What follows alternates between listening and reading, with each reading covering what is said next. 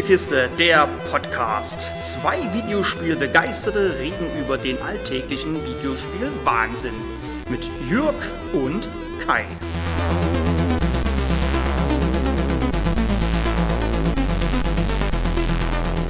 Wisst ihr noch, wie ich euch in der 20. Review-Folge etwas über den Felder-basierten und mit vielen Steampunk-Elementen angehauchten Dungeon Crawler Vaporum erzählt habe? Damals erwähnte ich auch dessen Nachfolger Vaporum Lockdown und dass dieser zum Ende des Sommers 2021 für PlayStation und Xbox erscheint. Das hat mit Anfang Dezember dann doch etwas länger gedauert und aus Angst, ich könnte das mehr oder weniger versprochene Thema für Folge 40 nicht halten, habe ich den Titel kurzerhand für euch am PC getestet. Zum Einstieg empfehle ich an dieser Stelle noch den damaligen Test, der euch ein wenig mehr zum Thema Felder basiert und Dungeon Crawler erzählt. Jetzt aber los. Wir betreten wieder, wie im Vorgänger, den Arx Vaporum. Der Arx Vaporum ist ein riesiger, auf einer kleinen Insel stehender Turm und dieser Turm wurde über einem Meteoriten erbaut, der eine sonderbare Substanz absondert. Fumium. Die Wissenschaftler des obersten Büros ergründen nun im Turm dessen mannigfaltigen Möglichkeiten und so ziemlich jeder ist von den Eigenschaften von Fumium fasziniert. In Vaporum Lockdown, welches zeitlich vor dem ersten Teil spielt, erfahren wir auch noch etwas von dem Projekt Canute und dass man sich keine weitere Katastrophe wie diese leisten kann. Der Arx Vaporum ist also scheinbar nicht die erste, sagen wir mal, Forschungsbasis. Anders als im Vorgänger schlüpfen wir diesmal nicht in die Rolle eines Mannes, sondern in die Rolle von Ellie Teller, die dem Ruf ihres Vaters folgt ihr Vater, der schon bei Kat Knut dabei war. Ob ich nun Männlein oder Weiblein spiele, macht bei Spielen, bei denen ich die Welt durch die Augen meiner Spielfigur sehe, natürlich keinen Unterschied. Trotzdem ist der Geschlechtertausch löblich, zumal die Protagonistin, wie schon Marcus Reich in Teil 1, nicht stumm bleibt. Ellie Teller ist also nicht mit Gordon Freeman verwandt. Zu Beginn des Spiels steht Ellie noch in Kontakt zu ihrem Kollegen, um an den Teleportationsgeräten zu forschen. Eine Erschütterung des Turms und viele Schreie später ist sich Ellie sicher. Ich muss hier raus. Irgendwas stimmt hier ganz und gar nicht. Die Flucht aus dem Arx Vaporum ist fortan unsere Hauptquest und mit einem nicht einsatzbereiten U-Boot welches wir Stück für Stück wieder flott machen, sollte uns dies gelingen.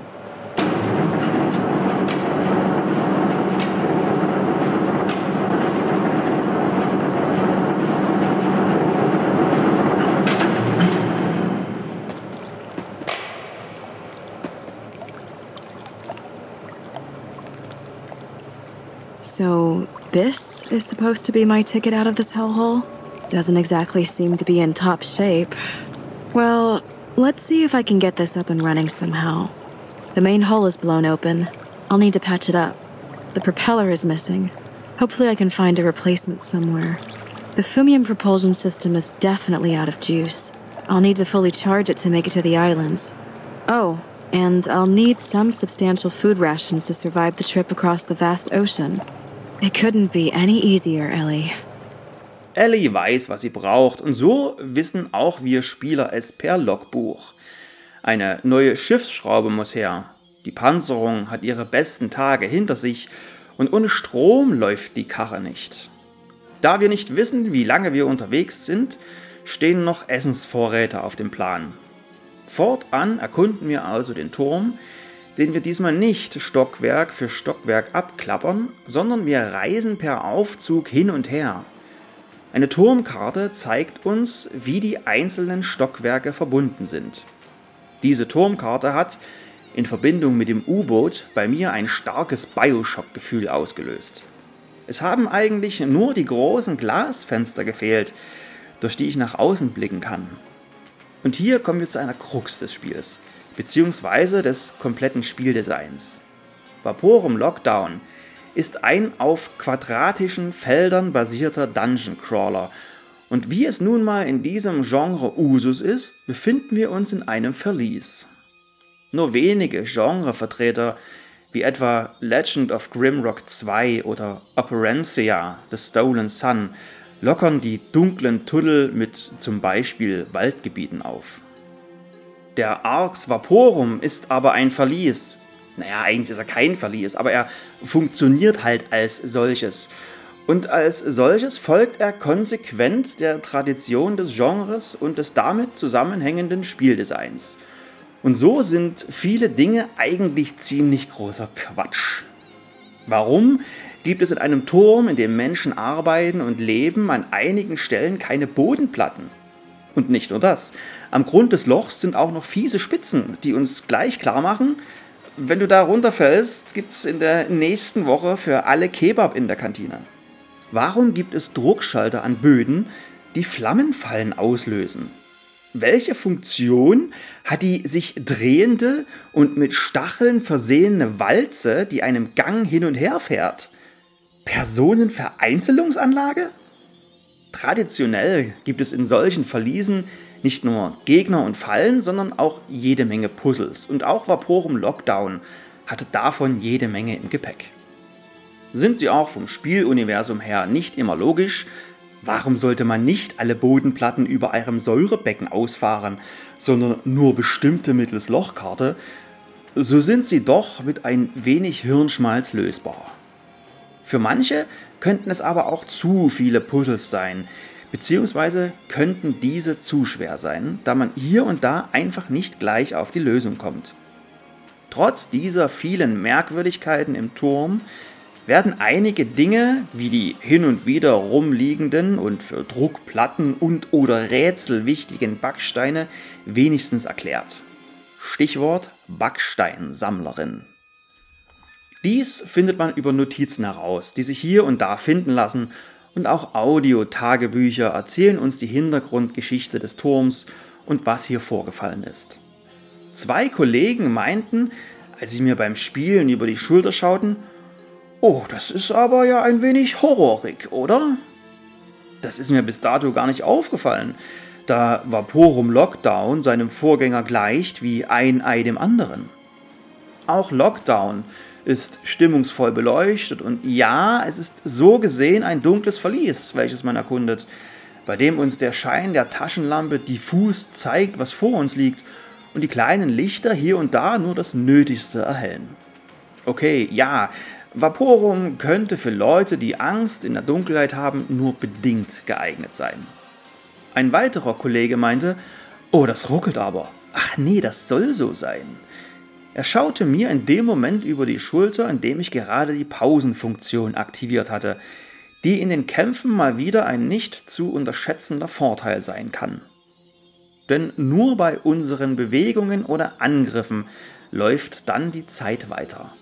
Wir können also das Ausweichen besser timen und auch manche Fallen lassen sich so einfacher bewältigen. Wer gerne auf diese Pausenfunktion verzichten würde, sollte im leichtesten der drei Schwierigkeitsgrade spielen.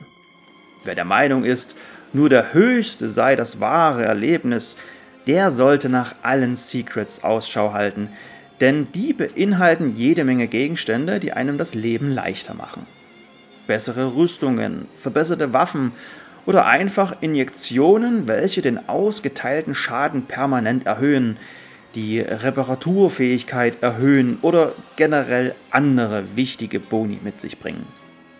Für das angesprochene wahre Erlebnis sollte man sich aber Karopapier und Stift hinlegen und die Karte des jeweiligen Levels selber mitzeichnen.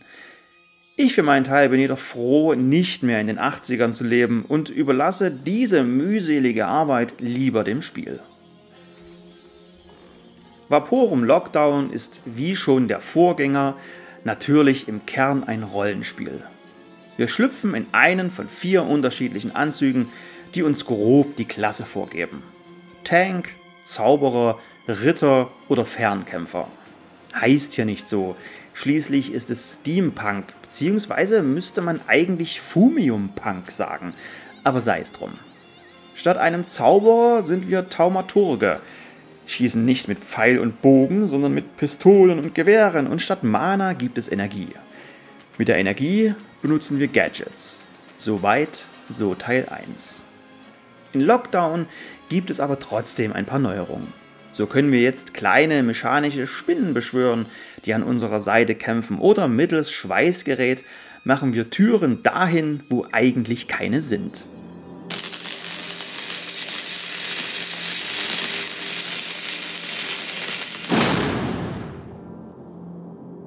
Like a hot knife through butter. Neu sind auch die Energiewaffen, die anders als die herkömmlichen Schießprügel keine Kugeln brauchen, sondern von unserem Energievorrat zehren.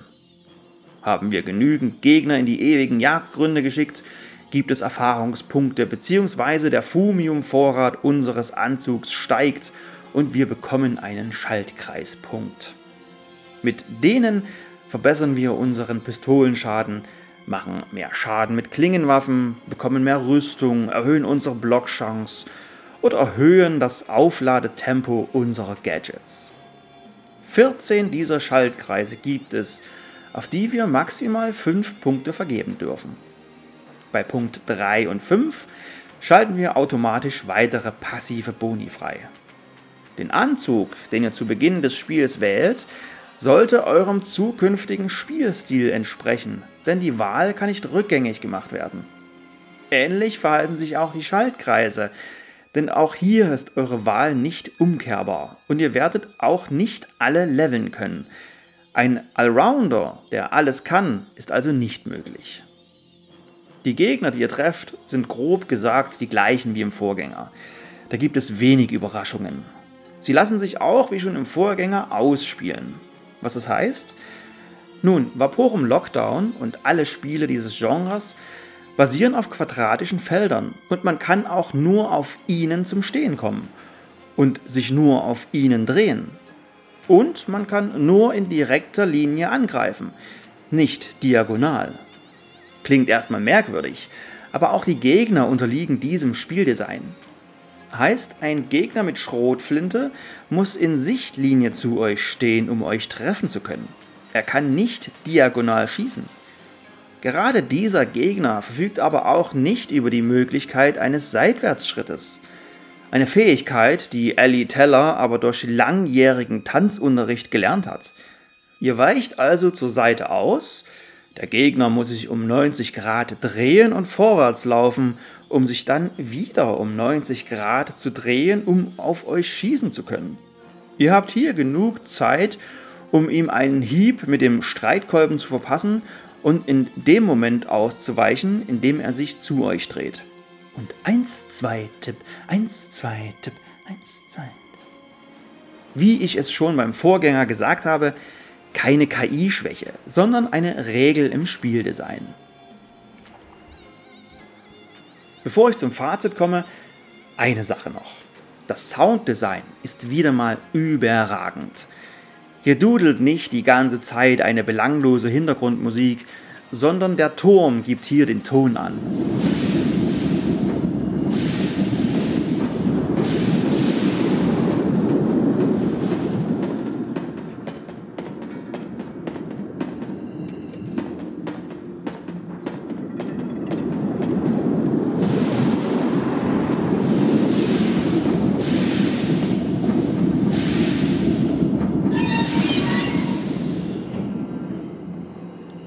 Alleine schon, ich hatte es beim Vorgänger nicht erwähnt, das Geräusch, das kommt, wenn man den Spielstand speichert. Hier. Cool, oder? Nochmal? Herrlich. Der Turm aus Teil 1 wird cool ergänzt. Wo kommt das Essen für die ganzen Leute her? Gibt's hier eine Klimaanlage? Auch das U-Boot in Verbindung mit der Turmkarte fand ich fantastisch. Zumal das U-Boot, ich erwähnte es noch gar nicht, einen eigenen großen Aufzug hat, der wiederum zu anderen Stockwerken führt. Ich habe mich bei jedem Start diebisch auf das Spiel gefreut und die circa zwölfstündige Reise sehr genossen.